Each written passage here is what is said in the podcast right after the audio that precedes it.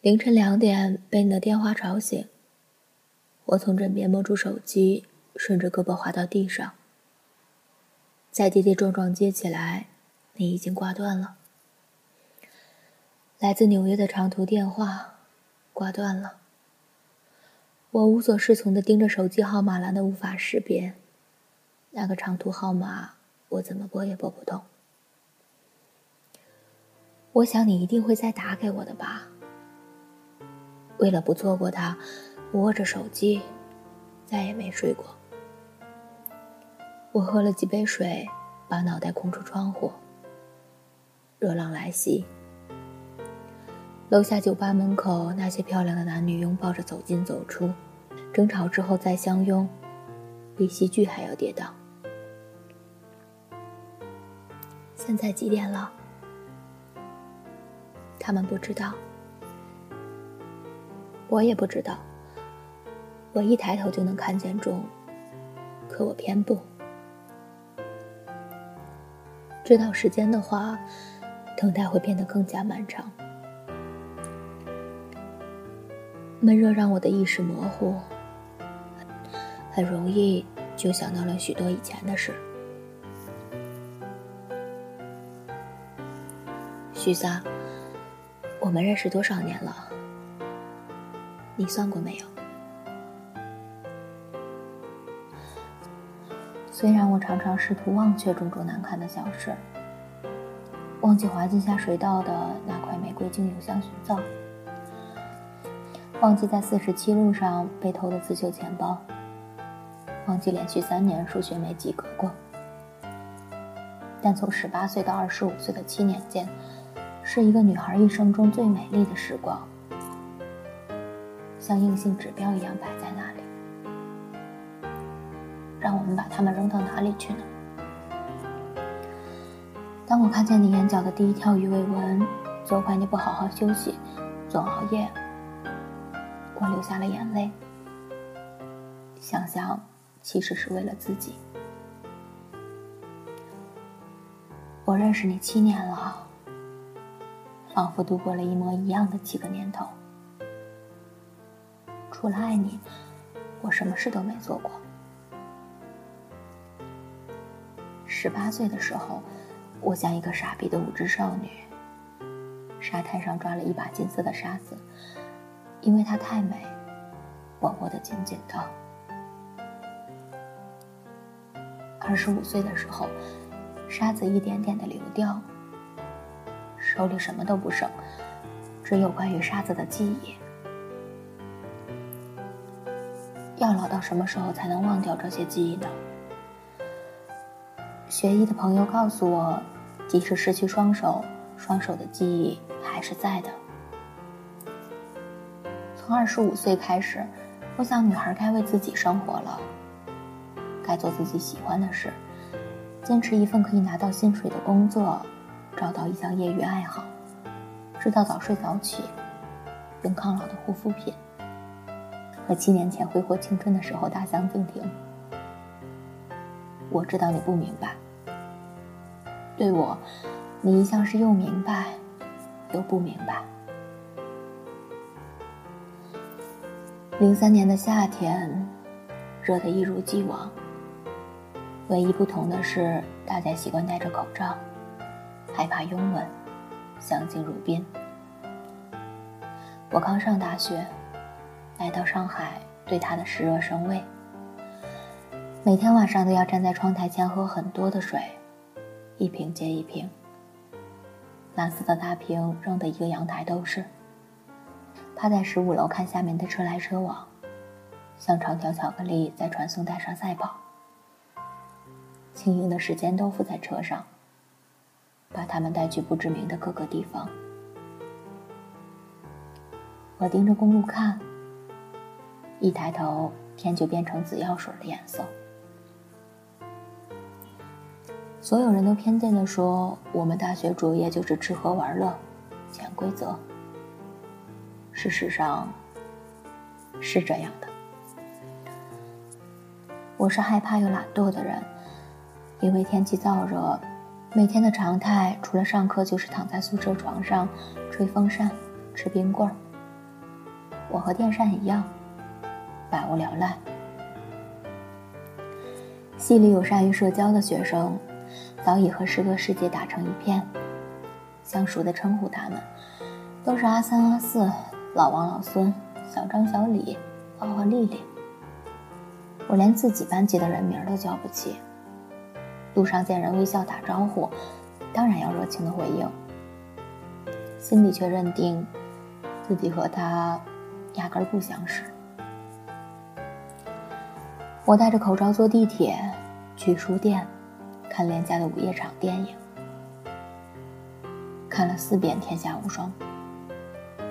在深夜无人的街道，我学着无双喊：“好样的！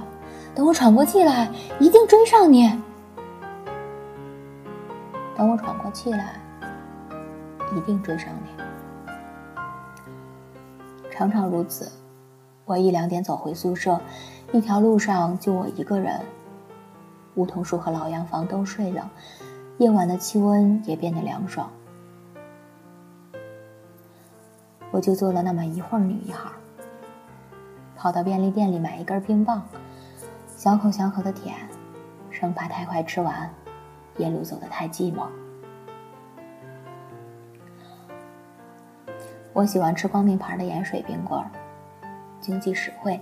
吃起来也很有光明的样子，适合我这种有理想且志向坚定的人。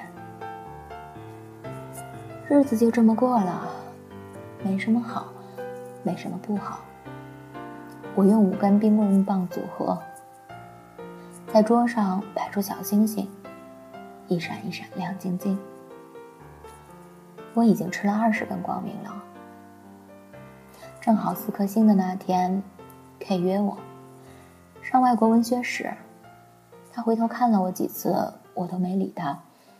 后来他敲敲我的桌子，我把口罩摘下来，抬起眼皮看他，干嘛？K 笑起来。原来你的嘴巴是你最好看的五官啊！我表面淡定，还是红了一下脸。现在非典。我惜命。哦，呃，你喝那么多水也是惜命喽？我觉得这男的很不会说话，冷言冷语的问了一句：“找我干什么？”他笑嘻嘻的递给我一张传单，说：“晚上钱柜打折，班上很多同学一起去唱歌，你也来吧。”我把传单推回去，不去。都说非典不要去公共场合。K 没有接回传单，把它留在我的桌子上。你可以戴着口罩来，但你一定要来哦。然后转过身去。我盯着传单研究了一会儿，想到已经吃了二十根光明了，再这样下去实在太寂寞。太脱离群众和组织了。先说可以蹭空调也不错。就是那天，我做了一个说不上对错的决定。我遇见了你。大家东倒西歪的躺在沙发上，几个人喝得丧心病狂，抱着话筒不放，一遍又一遍的唱《青藏高原》，憋得脸通红，脑门抱起了青筋，亚拉骚个不停。亚拉桑完了之后，一个大喘气，接着唱：“你挑着担。”我看得目瞪口呆，这个串烧真是经典。我终于知道 K 的用意，因为除了我，再也无同班同学，都是一票更不相熟的师哥师姐。这种情况让我更为紧张，口罩一直不肯摘下来。好多师姐关心的问我怎么了，我只好说刚做好了鼻窦炎手术。因为这个小小的谎言，我没有唱歌，没有喝酒，偶尔趁别人不注意的时候，从口罩边缘塞薯片进嘴巴。我坐在沙发的一端，静静的闭上眼，真凉爽。我想就这么躺着，等到秋天到来，知了和蚊子都死光，再出去招摇过市。我好久没像这样了，彻底脱离汗水，脱离咸涩。汗水泡久了，总有种要退化成海洋生物的感觉。梦里惊醒，听自己喊着：“不要淹没我呀，不要淹没我。”这种梦话，又好笑又可怜。不知道什么时候，K 坐到我旁边，把我的口罩拉下来。由于动作突兀，我吓了一跳，赶紧坐直了身子，盯着他看。他歪着嘴笑，没有说话，把嘴里叼着的香烟递给我。试试看。我盯着烟看了一会儿，犹豫的把嘴凑过去。喏，这个时候你就出现了，爱心泛滥的正义使者。你抢了我的烟，手指划过我的嘴唇，修长。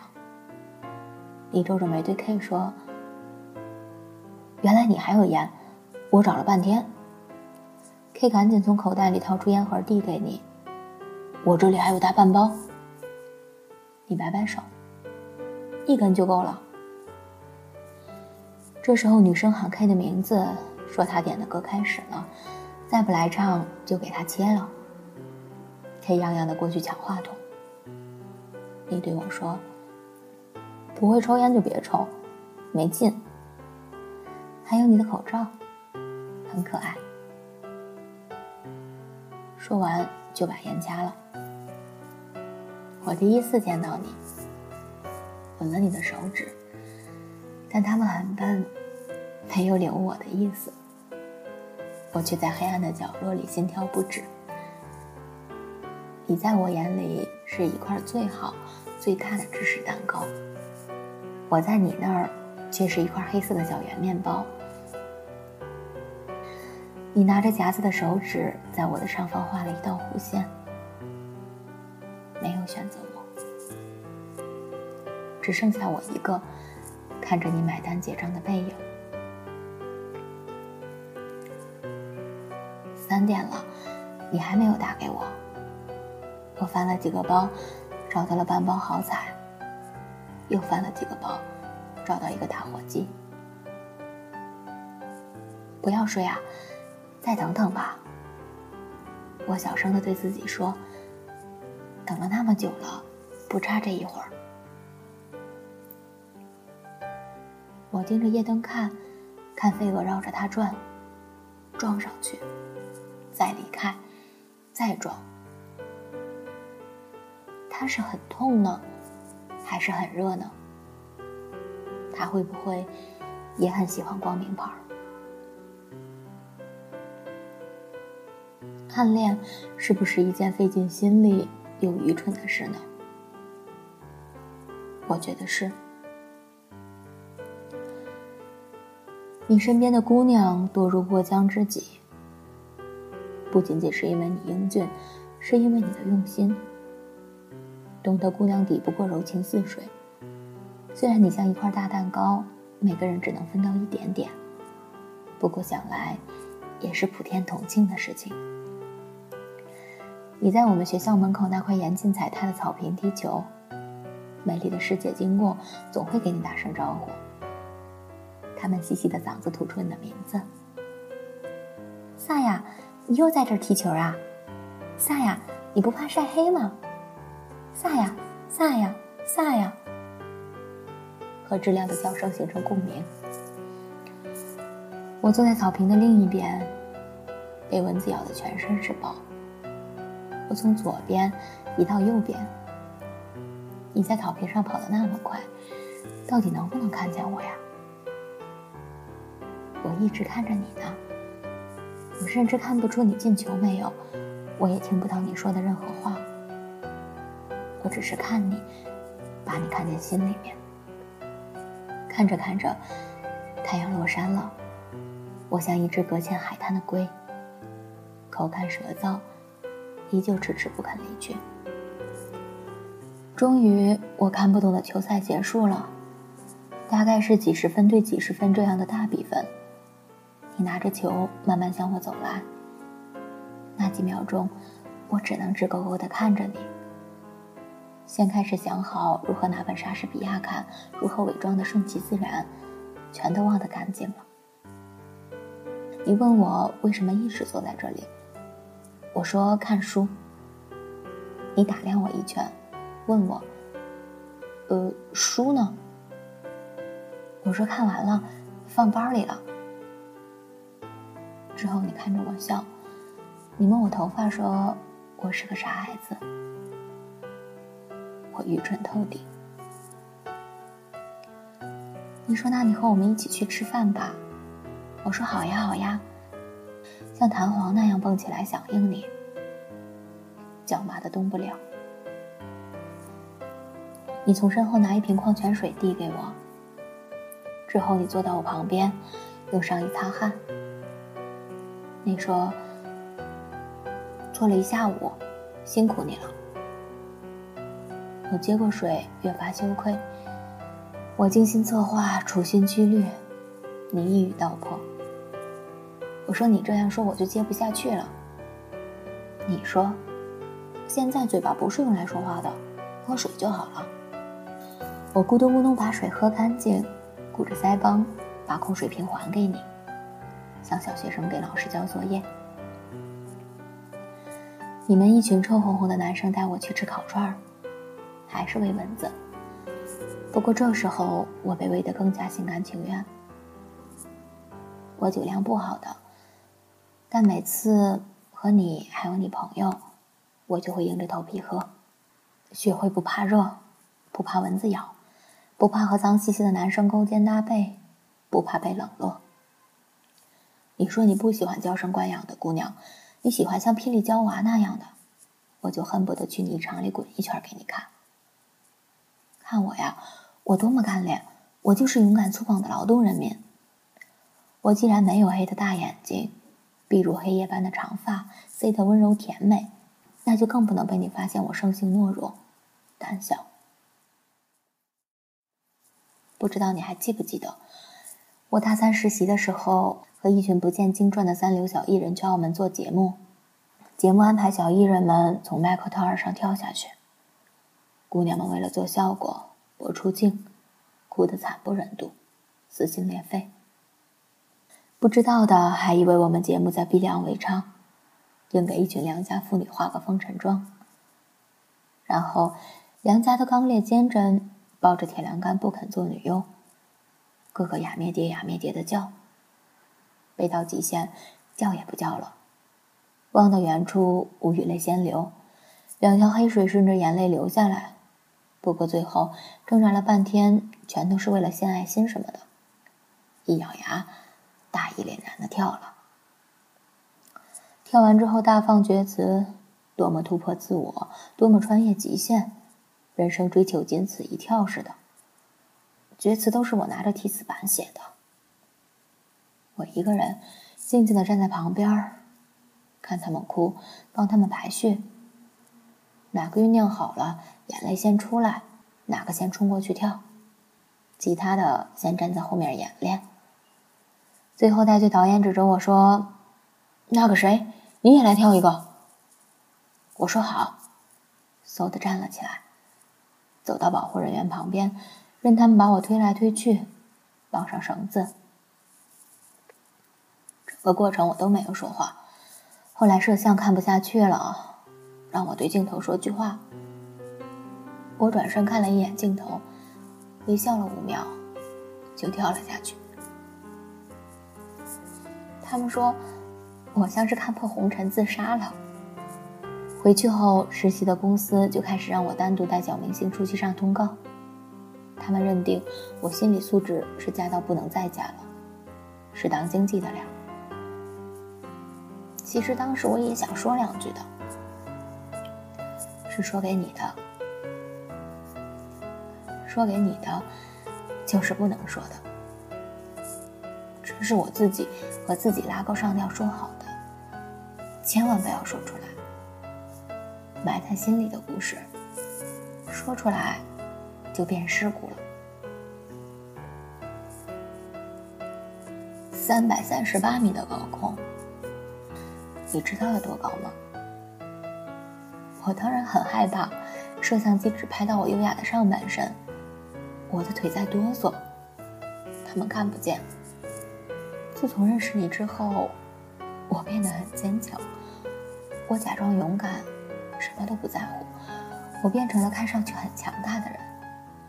我是不是该谢谢你呢？是我女强人路上的奠基石。后来我让你和我一起蹲在电视机前看那期节目，我想让你看看，我当时是多么勇敢的跳了下去，让你感知我在心里喊着你的名字，让你知道我也是大方开朗的姑娘。后来等到节目结束也没等到我，抱着薯片嘲笑我，说我又吹牛了。不过之前那个谁谁谁长得还挺漂亮。还反应很快，能叽里呱啦说那么一大堆。我躲进厕所打电话问导演，他说时间不够，我又叫的不够欢，当时就把我的那段抹了。我吼了一句：“那我不白跳了？”导演说：“哟，你个实习生，让你公费旅行就不错了，你当你是个什么东西？”我坐在马桶上哭了很久。直到你敲门说想尿尿，我哭得更厉害了。我说你憋着。你隔着门讲了很多笑话给我听，还说了一堆你当年实习不如意的破事儿。所以说吧，你丫真的什么都不懂。我哭着说，我真的跳了，而且那谁谁谁叽里呱啦说的那一堆，都是我写的。最后你说，我都知道，你快出来吧，聪明勇敢的小姑娘。再不出来，我就顺着门缝尿了。这才开了门。现在想想，我是会错意了吧？你说你喜欢姑娘像霹雳娇娃，意思是你喜欢德鲁那么性感，而不是能上刀山能下火海的。暗恋是不是一件费体力又愚蠢的事呢？我觉得是。有年寒假，我去了舟山，你家，我在你家骗吃骗喝好些天，跟你爸妈打麻将赢了好多钱，我不好意思拿，你爸妈极度热情，硬塞给我，说是当压岁钱，我推辞不掉，只能干巴巴的看着你，你头也不抬，说拿着吧。出门再给我就行。你大方的向你的朋友和家人介绍我，说我是你的好妹妹、好兄弟、好朋友、好知己。你哪来这么多无关痛痒的称谓？你为什么不能说我是你的女友呢？你带我去你的高中同学聚会，房间被空调吹得干燥，喝了几瓶，大家都有点上头，不停的拉衣领。有的腰带松开了几个扣，先开始都很不好意思，后来你边脱毛衣边对你的朋友们说：“脱吧，别不好意思，这是我好哥们儿，别当外人。”然后你坏笑看着我，说：“别拘谨，要么你也脱一件。”我把手伸到桌下掐你大腿，你的朋友们全都脱得剩毛衣毛裤。我说：“你这是让我情何以堪啊！”你说：“没事儿，看着就习惯了。”果然，喝多了就再也不碍眼了。你们先喝白的，喝完白的喝啤的，后来嫌去卫生间吐太麻烦，让我给你们桌上放一个桶，边喝边吐，边吐边喝，不亦乐乎。我现在想想自己也真是厉害，我竟然没在那般恶心的场景下面吐下来。那天我一点也没喝多，因为我要照料你们，主要是你。我一次次帮你们出去买下酒菜和解酒药，我人生第一次炒花生米，焦得跟苍蝇似的，你们也吃得很开心。第二天，你看我手上全是水泡，问我怎么弄的，我说昨天给你们炒花生米烫的。你想了半天，张着嘴问我：“我们昨天吃过花生米啊？”我还以为我们吃的是豆豉呢。我还要忙着和你的朋友们唠嗑谈天，从明星八卦聊到石油大战，从星座周易聊到太阳黑子，从张曼玉为什么还不结婚聊到张曼玉为什么还不嫁给他。等你们全都喝得尽兴，我把杯子全洗了，盘子收拾好。啤酒瓶放回箱子，方便明天卖废品。每人倒上一杯热茶。凌晨五点，同学们摸着干瘪的肚子喊饿。我翻遍整个房间，没有任何舒适。于是，我，一个都市时尚女性，在凌晨五点晕乎乎的状况下，把韭菜洗了，肉和面粉找出来，哐哐当当的剁馅儿给你们包饺子。你们高中同学们在厨房门边倚了一排，赞不绝口，感激涕零，说我太贤惠了，说你不准欺负我，说谁娶我是天大的福分。我小脸红扑扑的，故作娇嗔地说：“你们都不用帮忙，沙发上坐着看电视吧。”他们这些话说得我心花怒放。那天什么都好，如果你醒着，就更好了。听听大家是怎么表扬我的，知道小黑面包是经济实用的。后来我才知道，我把你高中同学家准备留着除夕包饺子的材料全给提前剁了。你说既然我去了，说什么也得带我去个风景名胜走一圈吧，我们就一起去了普陀山。上山的路上，许多人跪拜着爬山。我问你。这些啤酒肚的男人是虔诚的信徒吗？还是一个发福中年男子组成的奇怪组织？你爬到我耳边，说：“你真可爱。”这些都是有被害妄想症的有钱大老板。上山的路上，你对我说：“人有的东西越多，就越恐惧。与其求不来，更怕守不住。所以得不来的，就别强求。”我心想，这是不是你给我的暗示啊？于是我迅速的回答说：“这不行，不和命运耍耍别扭，活得没劲。”你说我还是太小，我说你又没大到哪儿去。你总说我任性，对我任性，你不爱我，我就偏要爱你。冬天的寺庙特别静。黄墙赤树，每一声撞钟，僧人呢喃着唱经，香火缭绕，都像是来自另一个世界。那个世界是空的，没有欲望，没有痛苦，没有得不到，没有求不来，没有我爱你，你为什么不爱我？我们说话带着白雾，像吞云吐雾的仙人，走着走着，感觉晕了。你牵起我的手走，是不是回头看看我？我问你，你看我干什么？你说怕我没了，我太瘦，风太大就吹走了。你帮我把红色围巾系好，绕了三圈，把两端又塞到圈里。我说你想把我勒死吗？你说你想。之后，你抱了抱我。很轻，像一阵风吹在我身上。我希望你握着我的手，被一条红线拴着，永远不要分开。你为什么要抱我？虽然像一阵风，但我的身体永远记得你抱过我。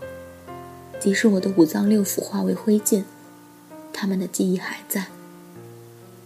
我们上了香，拜了佛。在跪拜的时候，我偷看你的眉眼。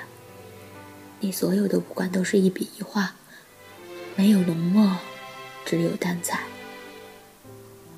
我想这样的时间可以多一些，我们就这样虔诚下去，镜花水月。我问你求什么？你说家人平安，身体健康，就没什么了。我说，我们去求支签吧。你说不求，命被说出来就活得不自在了。你拗不过我，还是抽了一支。我一个人拿去解，我排了好长好长的队，被小僧带着走来走去，绕了几个弯才看见老僧，是一个老得快成精的老爷爷，像《龙珠》里的龟仙人，不禁我对他信任大增。龟仙人说的应该有道理。他高深莫测的说了许多，我像病人看医生一样，向高僧问了好多次。这是真的吗？还有没有救？他不说话，光摇头，宣判我们之间的关系得了绝症。后来我没有拿给你看，我把钱扔到香火里烧了。你问我怎么样？我说高僧说我们俩待在一块儿，要么你死，要么我亡。你还和我玩吗？你说，你说玩，怎么不玩？边玩边死呗。我面无表情地说：“我骗你的。”你弹我脑袋，说我太没数了，错误传达了神的旨意。然后我们又牵着手一起下山，站在海边等摆渡，回头再看看山，像看着上辈子那么远。你问我在想什么？我说我在想啊，这座山上爬着多少苦行僧和大老板啊，贫富差距好大。回去的路上，我给你讲了一个故事，说是一个佛教故事，说的是蜘蛛爱甘露，知草爱蜘蛛的三角恋故事。佛祖问蜘蛛，什么才是世间最珍贵的东西？蜘蛛说，得不到。何以失去？佛祖走了，一千年过去，佛祖又来问蜘蛛，蜘蛛还是这么说。佛祖又走了，又修行了快一千年，蜘蛛网上被风吹来一滴甘露。蜘蛛很喜欢甘露，每天看了又看，但是不久，甘露又被风带走了。蜘蛛黯然。此时，佛祖再次出现，问蜘蛛：“世间最珍贵的东西是什么？”蜘蛛说：“得不到，何以失去？”佛祖很无奈，就让他到人间走一遭。他生于官宦世家，十六岁遇见一个状元，叫甘露。蜘蛛惘然，认定是佛祖安排。后来，皇帝让甘露娶了长风公主。太子织草娶朱为妻，朱就闹绝时和封建势力做斗争，斗得奄奄一息。织草哥哥秉剑前来，欲共同赴死。此时佛祖现身说理：甘露由风带来，自然不属于你；而织草是生前你蜘蛛网下的一株草，忘了你三千年，你却未正视。现在你知道世界上最珍贵的是什么了吗？蜘蛛茅塞顿开，是把握现在的幸福。然后，织草王子和小蜘蛛过上了俗不可耐的幸福生活。你接着说了句：“这是什么操蛋故事啊？”小学语文老师讲的，做人道理三千个呀。当时我说你是一个毫无情调可言的人。现在想想也是，凭什么？甘露不就是风带去蜘蛛网的吗？不该在一起就别来啊！闲着没事干嘛招惹人家？什么甘露啊？呀，就一大自然的花花公子嘛，跟人类世界的你似的。过了一会儿，你说最珍贵的应该是不但得不到，而且已失去。坐在回去的摆渡上，我靠在你的肩膀。哭了吗？你看见了吗？我忘记了。反正你变成了我最珍贵的东西。我不记得高僧说我们是注定分离的两个人，因为我们从未在一起过。我撞了三次钟，说的是我爱你，我求了一次佛，求的是你也能爱我。我想到我外公去世的时候，他生前信佛，我们在庙里为他超度。方丈说：“你们喊他的名字，远远看着，他一会儿就会从奈何桥上走来，他会来看看我们，在喝孟婆汤。我们一大家子盯着他指的方向，看得出神。我位置不好，面前就是香火，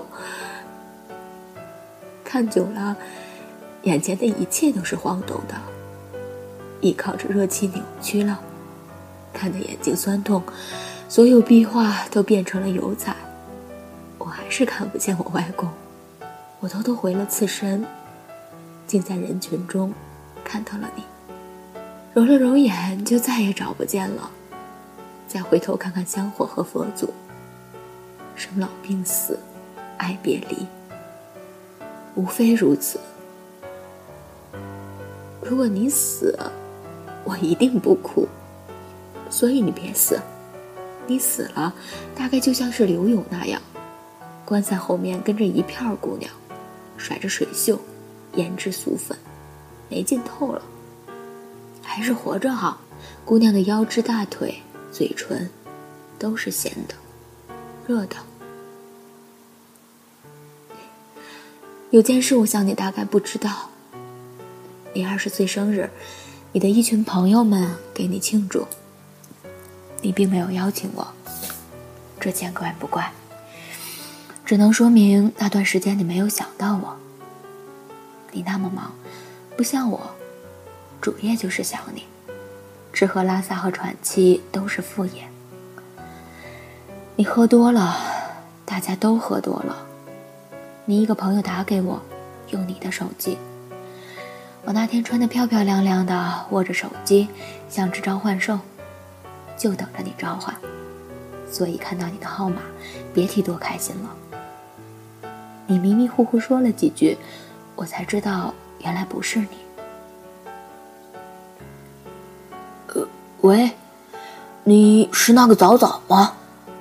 哎哎，啊，对，找的就是你。电话那边停顿了一会儿。我问他：“你现在还好不好？”他说：“许萨呀，许萨喝多了。呃，你现在可以来接他了啊。你不就是想和许萨上床吗？”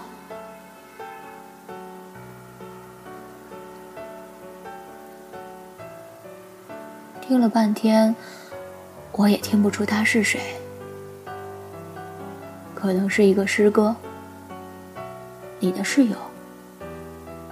听他说完，我很想骂人，可是我一开口就哭出来了，哭得上气不接下气。他一个劲儿的道歉，我还是哭不停。我像是一个悲伤的稻草人儿。我对你的爱瞬间成了一房间的碎玻璃，我怎么躲？都是疼，我才知道，或许我在你心里并不是什么都不算，我应该算是一个春晚的小品吧。之后我没再联系你，你也没联系我，直到再想到我，一天打十几个电话，你也搞不清楚我为什么不接，你发了长长的短信给我，都快能拼成一篇作文了。我好几次差点就回复你了，还好没过几天，我去德国出差，上飞机前我就写了一条简讯给你，说我去德国出差了，拜拜。暗恋一个人需要强大的造血功能，毅力、耐心、好脾气，这是当代伟人需要具备的基本素质。我一边等电话，就一边想啊。如果我把暗恋许萨这些力气都去干事业，是不是也能成为一个年轻有为、呼风唤雨的人物呢？想着想着，我就笑得满地打滚儿。年轻时犯错，大半是该动真情时太过动脑筋，所以我一点儿也不后悔。我刚从德国出差回来，你去机场接我，见了我之后又抱又亲，我并不欢喜。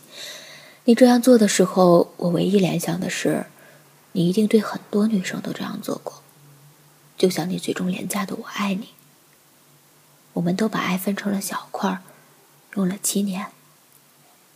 我给了一个人，而你给了无数姑娘。我总觉得你前世是个青楼老板，今生才落得一个宝玉哥哥的命。你带我去了一家日本料理店，不小，精致。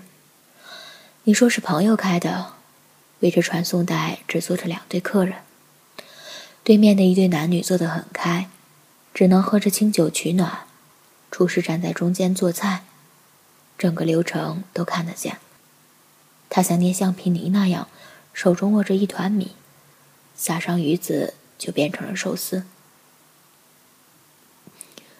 你把寿司从传送带上取下来，用筷子夹着，小心的蘸了酱油芥末，放到我盘子里。我们没有说话，我专心的吃，偶尔抬头看看对面的男女，他们分开了，没有争吵过。或者早吵了，我没看见。会不会在一起无人知晓？女人先走，红着眼圈，拎着黑色的大衣，不想多逗留，都来不及穿。他经过我身边，我才发现他惊人的白皙和漂亮的侧脸。而那人留在原地，没有追上去，继续喝酒。你突然问我，我们之间亲密到了哪种程度？我说，好到你死的时候，我回去帮你默哀，为你献上一朵小红花。你问，为什么是小红花啊？因为我知道你喜欢红色啊。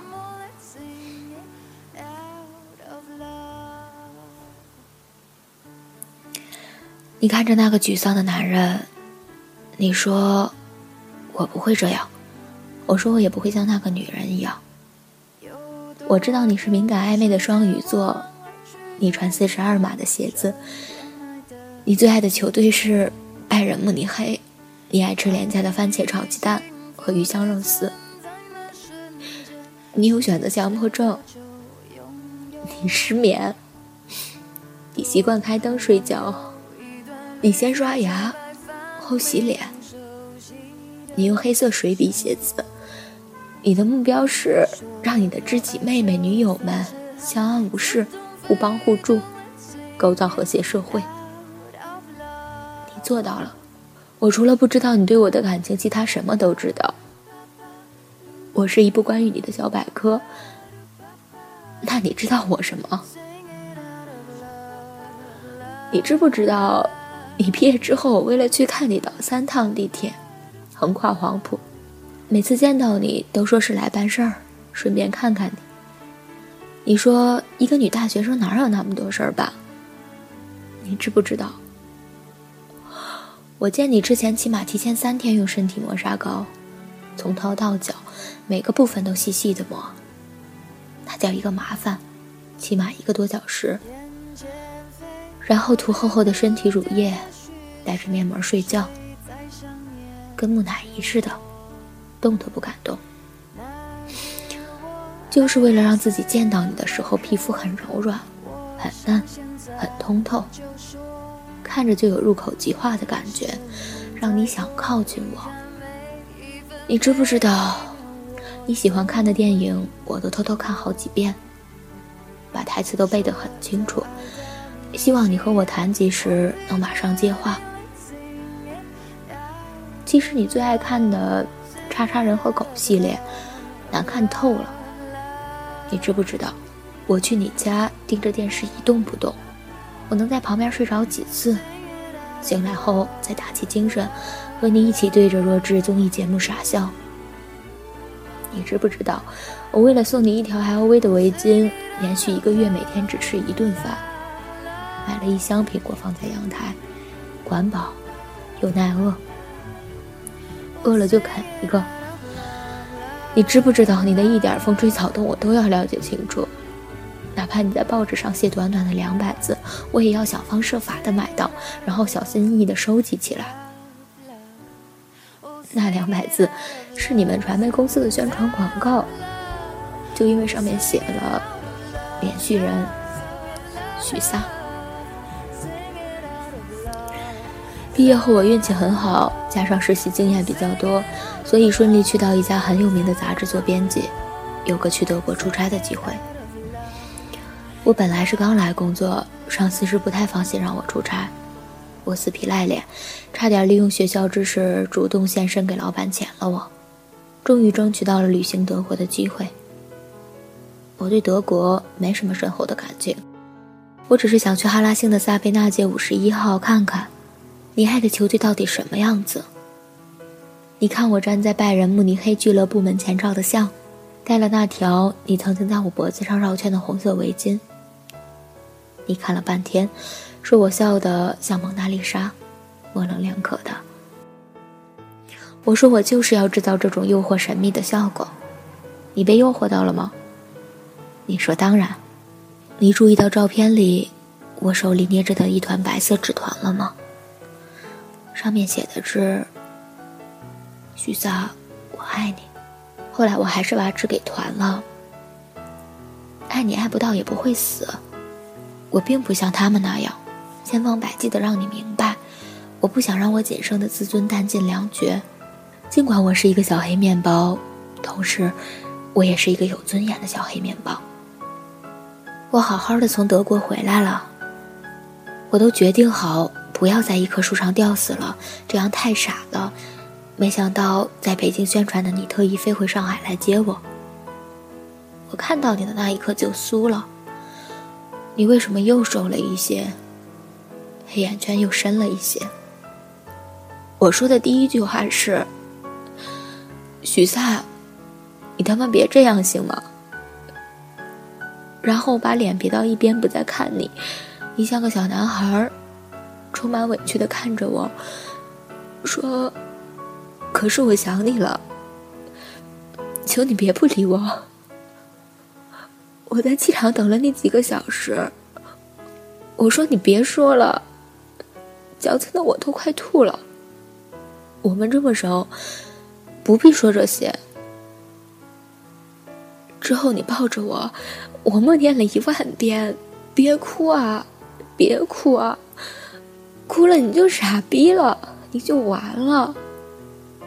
不念还好，一念就哭了。你丫又得逞了，我看你笑得得意，又沮丧，又欢喜。到底喜不喜欢我呢？如果喜欢我，为什么不珍惜我的心意？如果不喜欢我？为什么要做空中飞人来看我？如果喜欢，为什么不能把我放在心上疼爱起来？如果不喜欢，又为什么要拥抱我？如果喜欢，为什么不能让我做你的女朋友，时刻陪着你，把你的心放在我的身上，再也不分给别人？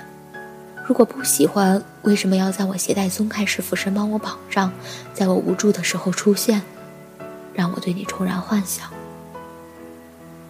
我抽打着说：“我最讨厌你抱我了，一抱我，你身上那种暧昧的味道，我就闻得一清二楚。这整个就是一个姑娘的温柔乡。你没有松手，反而把我抱得更紧。你说你就乐意这样，你说我是软的，抱紧了仿佛能融进身子里。我在你心中那座山上爬了那么多年。”终于被你看见了，许萨，看我呀，快看我！你看见我挥着红色的小旗子了吗？我真想把它插在你的心头，写上我的名字。可是你的心就像珠穆朗玛峰那么难征服，必须有足够的耐心和体力。我爬上去，摔下来。再爬上去，再摔下来，周而复始。你和许多姑娘分分合合，只是我不想想，不想说。有时候很想问问你，为什么换来换去没有我？就算轮，也该轮到我了吧？我低头看着我手中的号码牌，上面写着“无穷大”。我曾经做过最伟大的一件事，一件蠢事。我在豆瓣上发起一个活动，我让世界各地的人写你的名字，写许萨我爱你，拍了照片传给我。后来有些姑娘写信给我，她们讲述他们的暗恋，有的很短，很快就觉悟到了自己在慢性自杀，然后就回头是岸了；有的冗长，十年十年又十年，我还爱他，你说怎么办呢？他不爱我。生活还是要过的，可是我已经老了。我这才知道，原来和我一样的愚蠢姑娘有那么多。也不能说我们蠢，只是我们太执着，把南墙撞翻了还在向南走。我想，等我不爱你的时候，我就开个影展，主题就叫“那个践踏我心脏的男人啊”，三个感叹号。一个都不能少。那天晚上打电话给我，沉默了好久，声音沙哑。我问你怎么了，你没说话。我又问了一遍，你说没什么。我刚才不是摇头了吗？我说我又看不见。你说哦，我都忘了。现在你不在我身边。本来你的寝室在八层，我在十五层。我每次去洗衣房都绕去你那里，把你的脏衣服、臭袜子一起带过去。而你买了新鲜水果，也不会忘记跑到楼上给我送去。有一次你切了一盘子西瓜，我说我最喜欢吃西瓜，想多拿几块。你不准，说 A、B、C、D 还等着呢。我哦了一声。乖乖的吃属于自己的那一小块你不知道，那块西瓜熟的烂了，苦的很。我想都吃掉，这样你就吃不到了。我们之间的关系就是这样，苦涩留给我，快乐留给你。你是不是哭过呢？我不知道。你说了无数个对不起，就像那些我为你准备的“我爱你”，一一抵消，所剩无几。你是不是看到过那些“我爱你”？或许有，或许没有，这都无关紧要了。相处久了，什么都漫不经心起来。我可以在你面前打瞌睡、流口水，可以胡吃海喝。可以说话的时候喷口水，可以拆开腿坐在你面前，可以撒娇耍赖，在地上打滚。那你呢？为什么就不可以漫不经心的爱我一下？大学毕业那天，K 对我表白。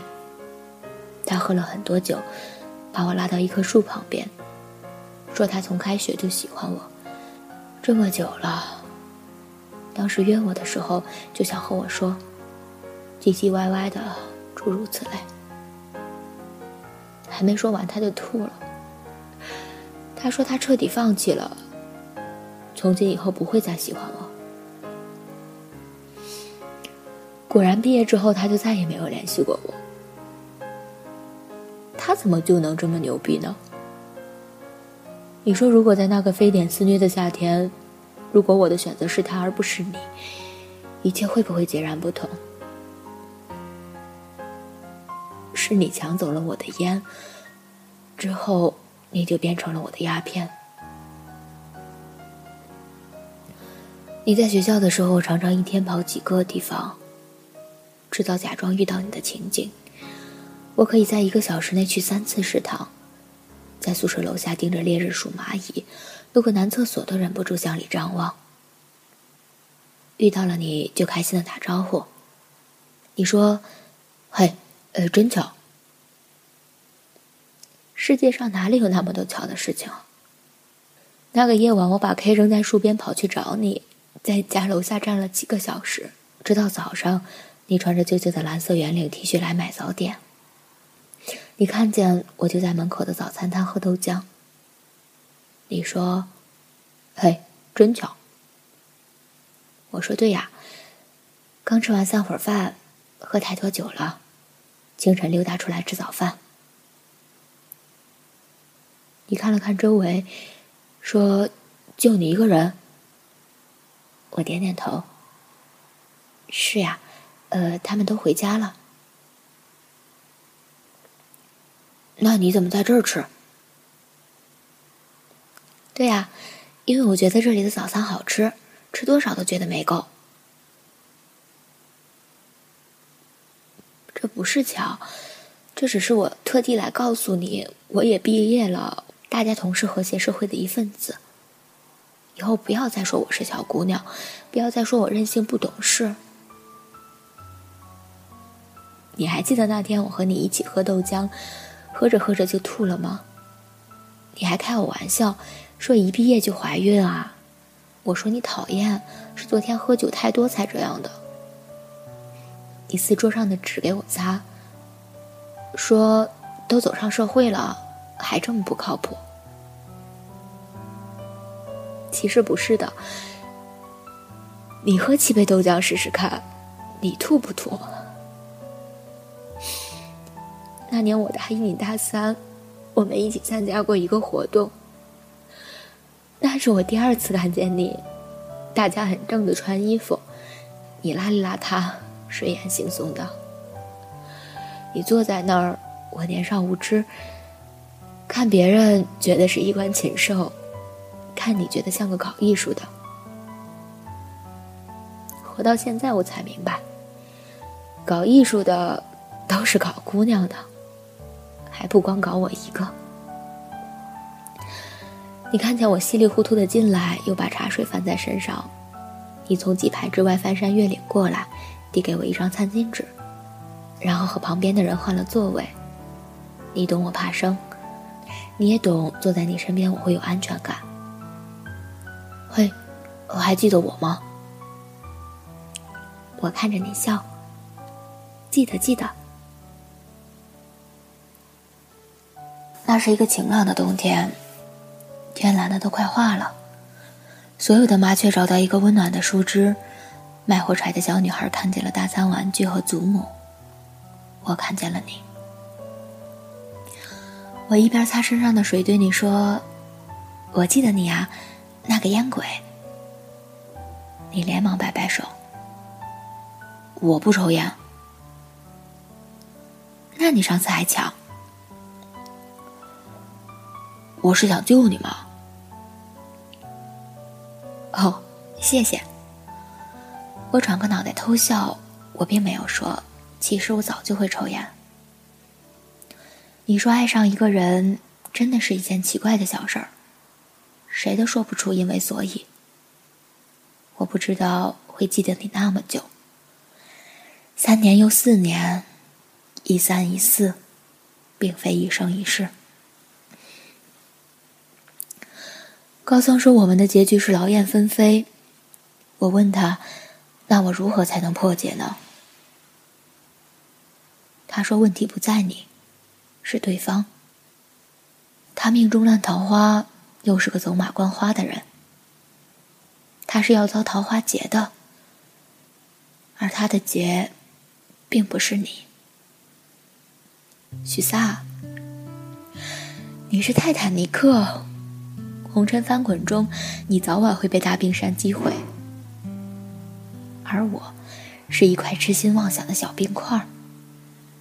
就算我每天去健身房练十个小时，我这辈子也变不成那座让你粉身碎骨的大冰山。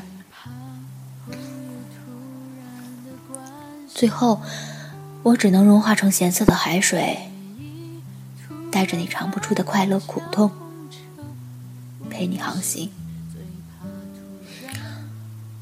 我用了七年爱你，没有爱到，我成了一个只有理想但一事无成的女青年。七点了，你的电话还没有来，我眼睁睁的看着天一点点的亮了。叫卖声、鸣笛声、小学生娇嫩的叫声，像俄罗斯方块，从地面堆积，很快就堆满窗前。我看了半部长寿剧，爱恨离别已经转了一圈。我打了十遍幺零零八六，确定自己没有停机。我打电话叫麦当劳送来一个巨无霸和一杯大可乐，一口气吃完之后，我想想自己的人生，我觉得可以重启一下了。就像电视剧里所说的“突转”，从今开始，一切都会变得不同。我把朋友的电话一个个从手机里抄出来，消磨等你电话的这段时间，从黑夜到了白天。你并没有再联系我，我也不想再听你说你又分手了，你说你过得好或不好，你在医院吊水，你在银行存钱，前面一个大妈穿了红色的内裤，露出了半截儿。你不过是个暧昧的男人，而我，我已不再爱你了。我把手机卡从楼上扔下去，就像七年前，我把自己的爱。抛向一片湖泊，打了水漂。如今，我们的关系无疾而终。漫长的等待中，我猜想你可能是要告诉我，你找到了一个姑娘，你们相爱了，你们决定在一起了，你掏出了戒指。或许，其实你这个电话是想告诉我，你决定从纽约回来，爱我一下。排了七年的队，终于叫到了我的号。那又如何呢？暗恋是不是一件费体力、费心力又愚蠢的事呢？我觉得是。想到了张爱玲说的：“长的是磨难，短的是人生。”我仅仅是爱错了一个人，真的没什么大不了的。对不起，许萨，我不再爱你了。这些话我想用蓝黑色的英雄墨水一字一句的抄写给你，送给你，我曾经最爱最爱的许萨。你也许不会看，就一直放在箱子里，落满了灰尘。我呢，从此以后不再提起这件事，照常的生活。